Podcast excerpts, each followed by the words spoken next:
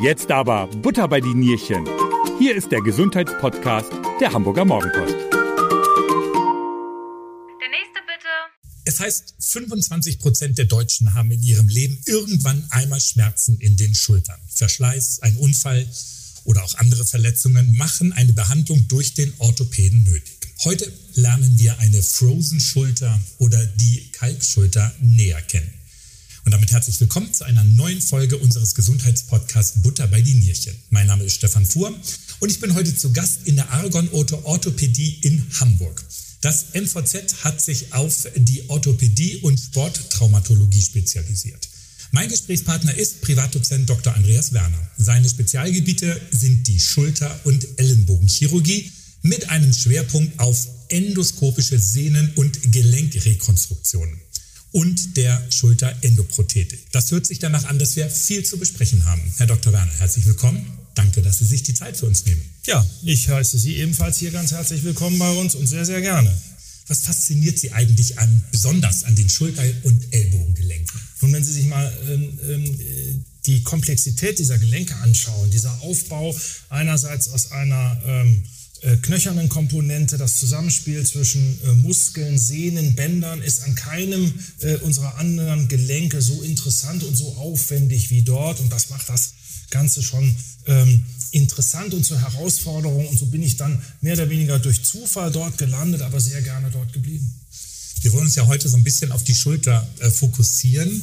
Wie definieren Sie eigentlich Schulterschmerzen? Also wenn ich mir mal an die eigene Nase fasse, auch ich wache morgens natürlich manchmal mit Schmerzen in der Schulter, auch wenn man sich nachts mal ein bisschen verlegen hat. Aber damit muss ich ja noch nicht zwingend zu Ihnen in die Praxis kommen, oder? Nein, selbstverständlich nicht. Äh, zunächst einmal ist, genauso wie Sie es geschildert haben, ein gelegentliches Zwicken oder Zwacken äh, definitiv kein Grund, äh, direkt Angst zu haben oder äh, direkt ärztliche Hilfe äh, in Anspruch nehmen zu müssen. Der typische Schulterschmerz ist eigentlich der Schmerz, der vor allen Dingen zum Beispiel bei Seithebebewegungen, bei Drehbewegungen äh, auftritt, den Sie also auch reproduzieren können durch bestimmte Bewegungen. Typischerweise nachts beim Draufliegen auftritt und seitlich im Schulterareal angegeben wird. Ähm, man muss aber auch von vornherein wissen, dass viele andere Strukturen zu Beschwerden im Bereich der Schulter führen können, wie zum Beispiel die Hals- oder Brustwirbelsäule, selbst ähm, Nerven äh, zum Beispiel im Bereich des Handgelenkes, der sogenannte Karpaltunnelsyndrom, kann Schulterschmerzen auslösen. Also die Ursache ist vielfältig. Der typische Schulterschmerz im engeren Sinne ist der, der seitlich bei Belastung, bestimmten Bewegungen und nachts auftritt. Ich hatte gerade eben in der Anmoderation schon mal gesagt, dass etwa 25 Prozent der Deutschen schon Schmerzen in den Schultern haben. Also ich finde, das klingt viel. Warum haben so viele Menschen Probleme? Nun, es ist vor allen Dingen auch das breite Ursachenspektrum. Wir haben junge Menschen, ähm, insbesondere dann häufig durch bestimmte Sportarten. Der eine oder andere übertreibt es mit der Trainingsintensität. Ähm, aber auch das immer wiederkehrende einer bestimmten Bewegung, zum Beispiel Tennis, zum Beispiel Wurfsportarten wie Handball, führen, wenn man sie oft genug äh, äh, ausübt und wiederholt zu Mikroschäden äh, im Gewebe, die sich unter Umständen dann mal nicht mehr erholen. Oder die typischen Sportverletzungen, sei es der Sturz zum Beispiel beim Mountainbike mit einer Schulterausrenkung, alles, was jüngere Menschen mitmachen. Dann gibt es so eine ähm, Schmerz- Situation im mittleren Lebensalter, die vorhin schon mal von Ihnen angewähnte, äh, äh, erwähnte Kalkschulter, ist zum Beispiel eine Erkrankung des mittleren Lebensalters, schon Ende 20, Anfang 30 bis in die frühen 60er hinein. Auch diese sogenannte Frozen Shoulder, diese Schultersteife passt ganz gut in dieses mittlere Lebensalter.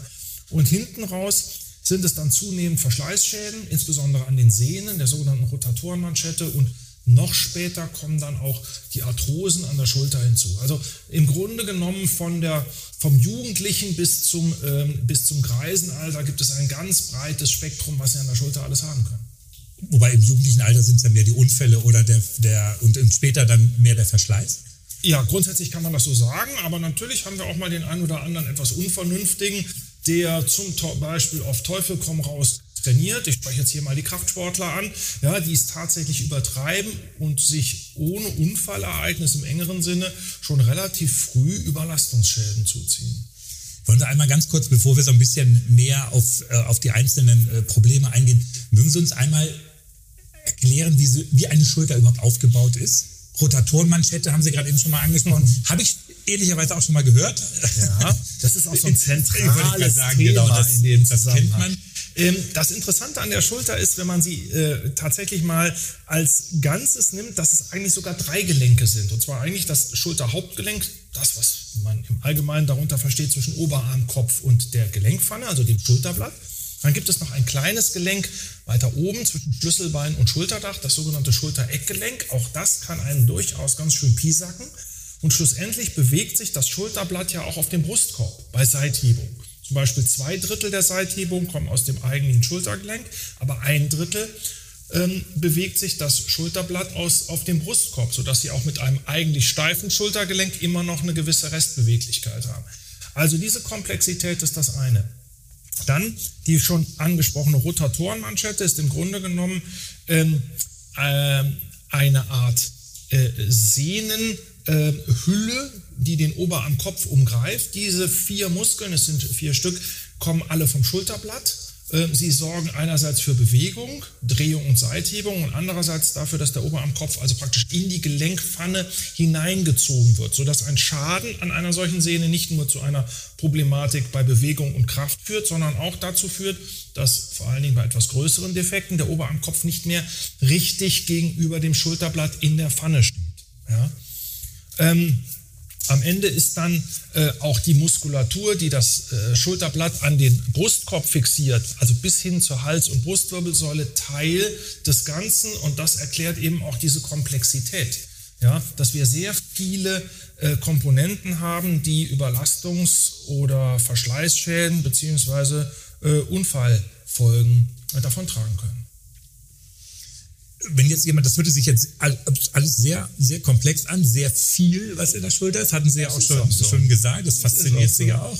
Wie gehen Sie denn in der Praxis vor, wenn jetzt tatsächlich jemand kommt, mir tut die Schulter weh beim Seitheben oder so?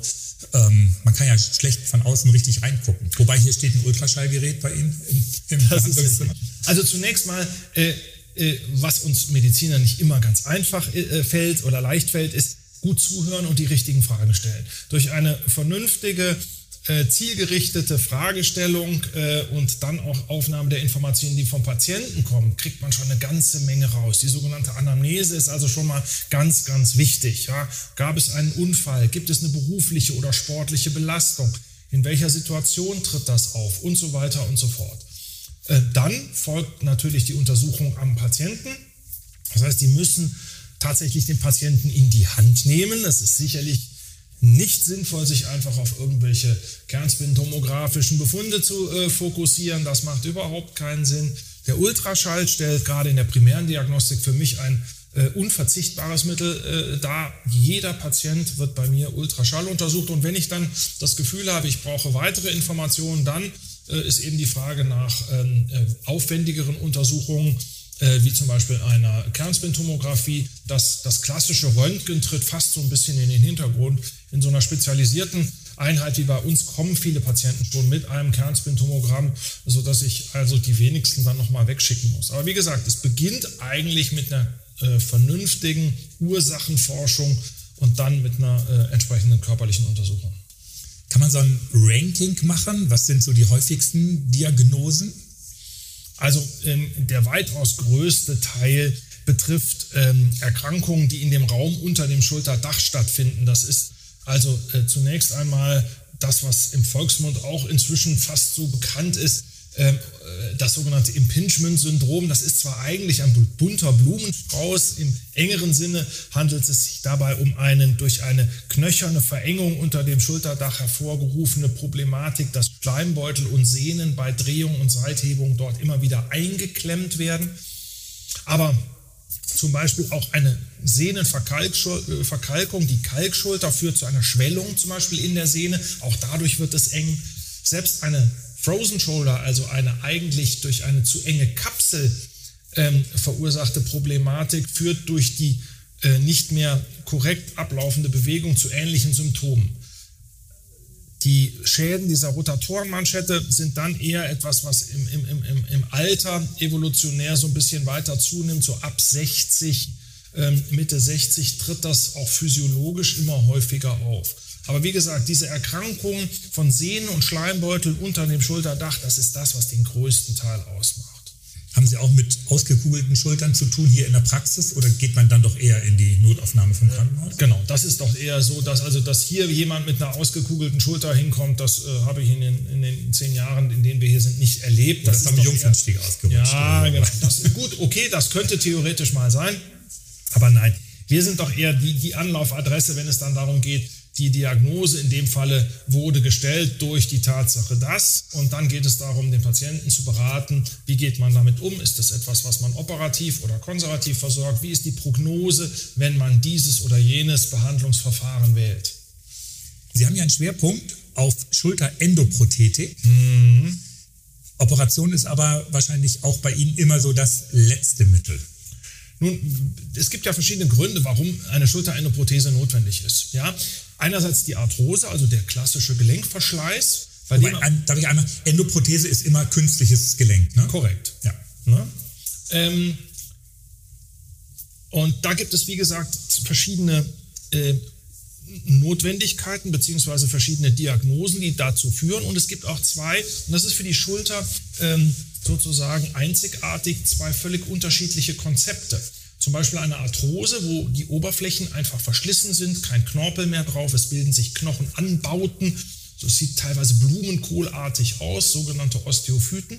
Meistens sind aber dann die Muskelsehneneinheiten, also diese Rotatorenmanschette, noch intakt. Diese Patienten sind eigentlich diejenigen, die dann etwas bekommen, was so aussieht wie das natürliche Gelenk. Wir sprechen da von der anatomischen Endoprothese.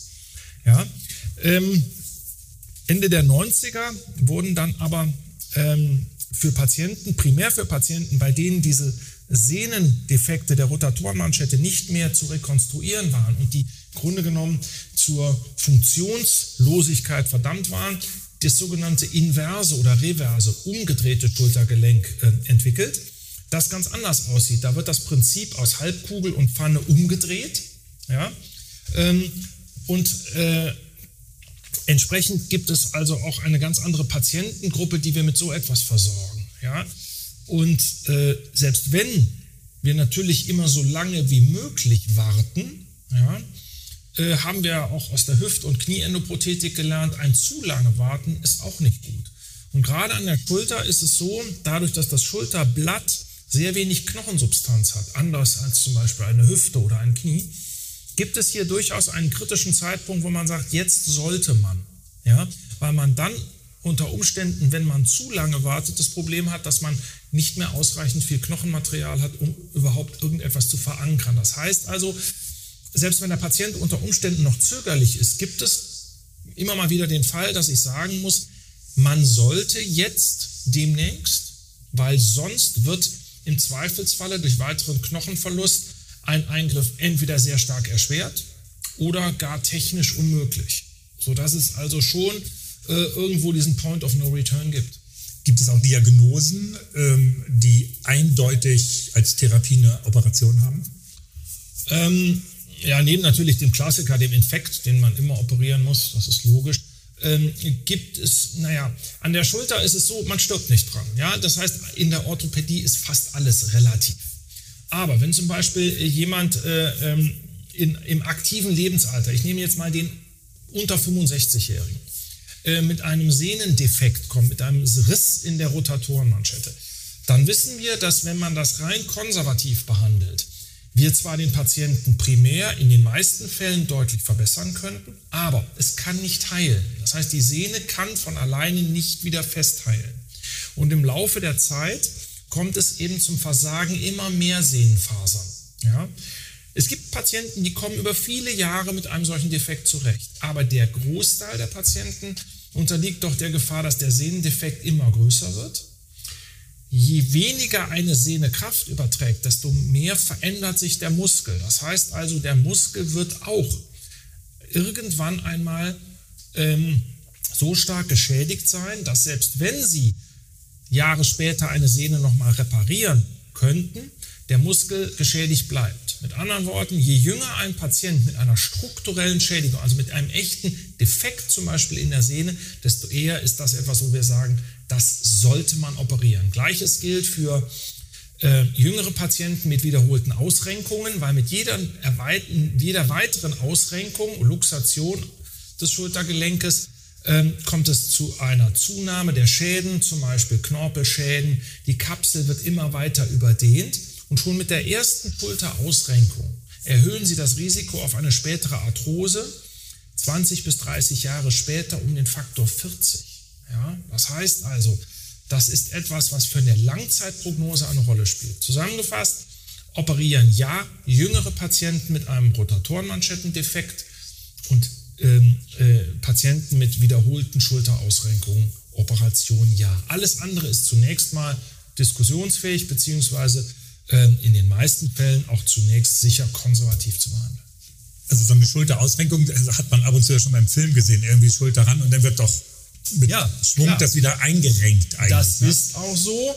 Je älter sie sind beim ersten Ereignis, und alt heißt in diesem Falle tatsächlich schon Anfang 30, desto niedriger ist das Risiko, dass es erneut passiert. Ein 18-jähriger Handballer, Wurfarm rechts mit einer Auskugelung der rechten Schulter, hat ein 90 bis annähernd 100-prozentiges Risiko, dass diese Schulter erneut auskugelt. Ja? Das macht also überhaupt keinen Sinn, dieses Ereignis abzuwarten, weil er sich dann noch mehr Schäden zuzieht. Wenn jetzt jemand mit 35 zum Beispiel beim Mountainbiken, beim Snowboarden, das sind so typische Verletzungen, ähm, sich die Schulter ausrenkt und keine relevanten Strukturschäden an Sehnen und Knochen davon trägt, dann hat der höchstens ein 30 bis 40 prozentiges Risiko. Den würde man sicherlich erst einmal konservativ behandeln. Also man muss sich das schon individuell genau anschauen. Sie bauen dann die Strukturen praktisch um den um das Gelenk wieder auf, dass das Gelenk wieder mehr Halt bekommt. Wir, in, in der Regel reißt die sogenannte Gelenklippe, das Labrum und die Gelenkkapsel bei einer solchen Verletzung ab und die ähm, nähen wir endoskopisch wieder fest. Das heißt, wir stellen die ursprüngliche Anatomie wieder her. Das heißt aber auch Ihrer Meinung nach wird nicht zu viel operiert.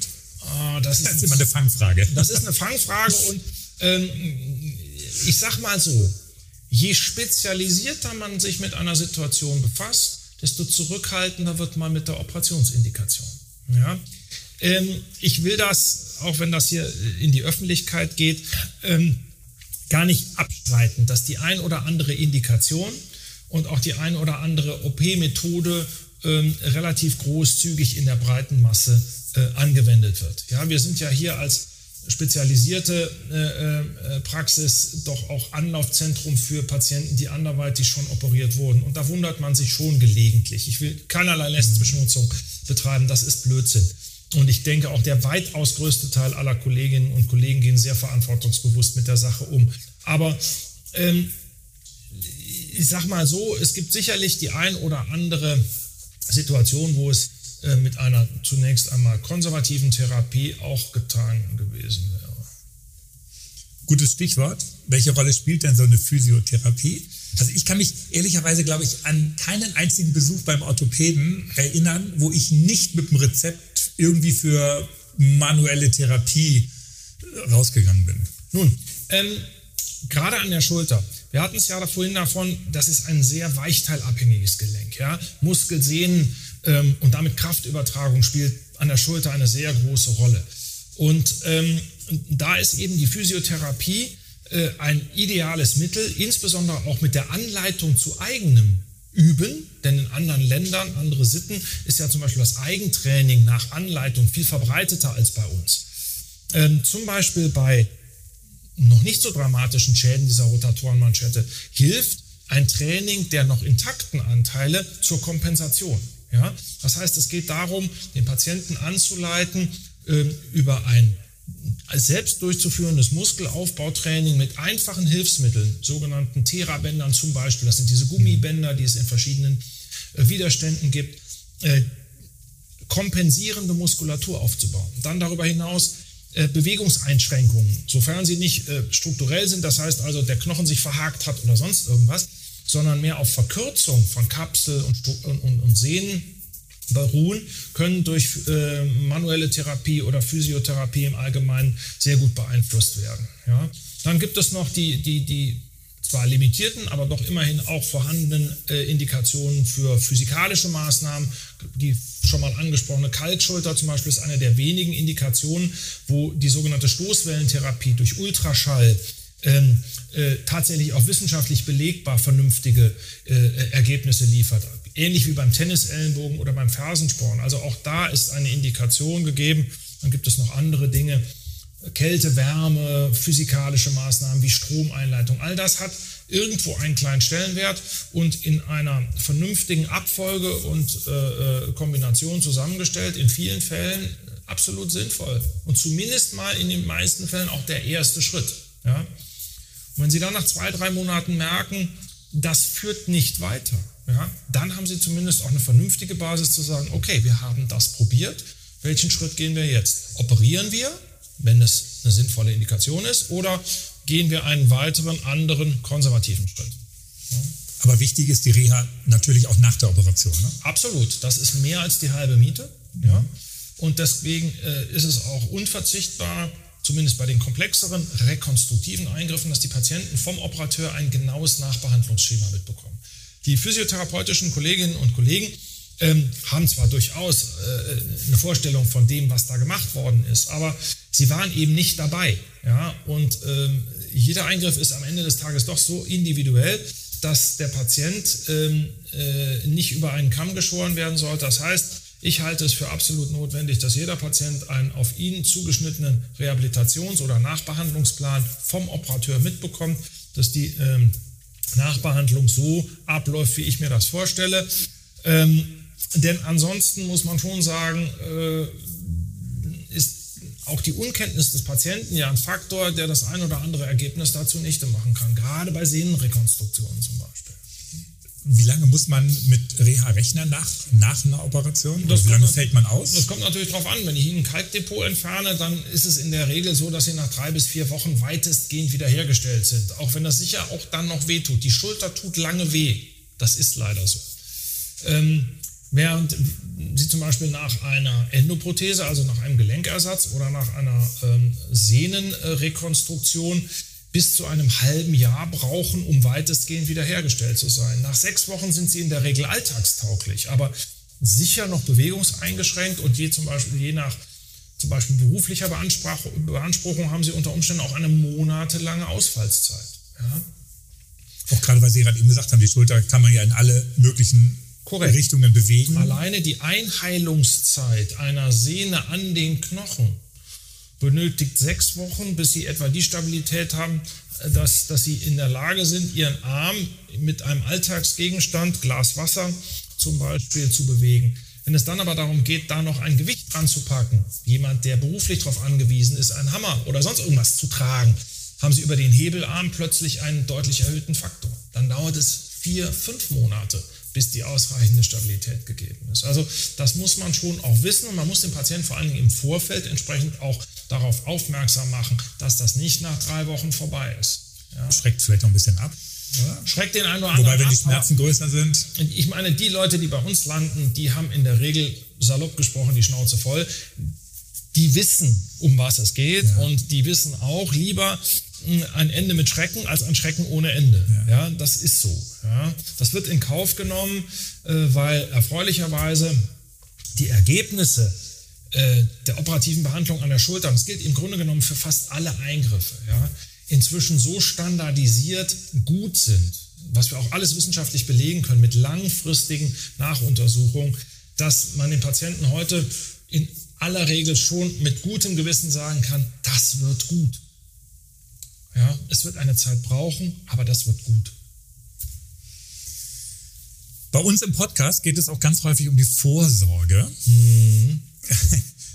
Klingt so ein bisschen skeptisch jetzt. Nee. Also meine Frage ist, kann man irgendwie Verschleiß an der Schulter vorbeugen? Kann ich irgendwas tun? Bodybuilding, also Bodybuilding nicht, aber Fitnessstudio, Schwimmen. Äh, wir sprachen ja schon vorhin von der, von der muskulären Komponente, ja, als Sie bezüglich zum Beispiel Physiotherapie.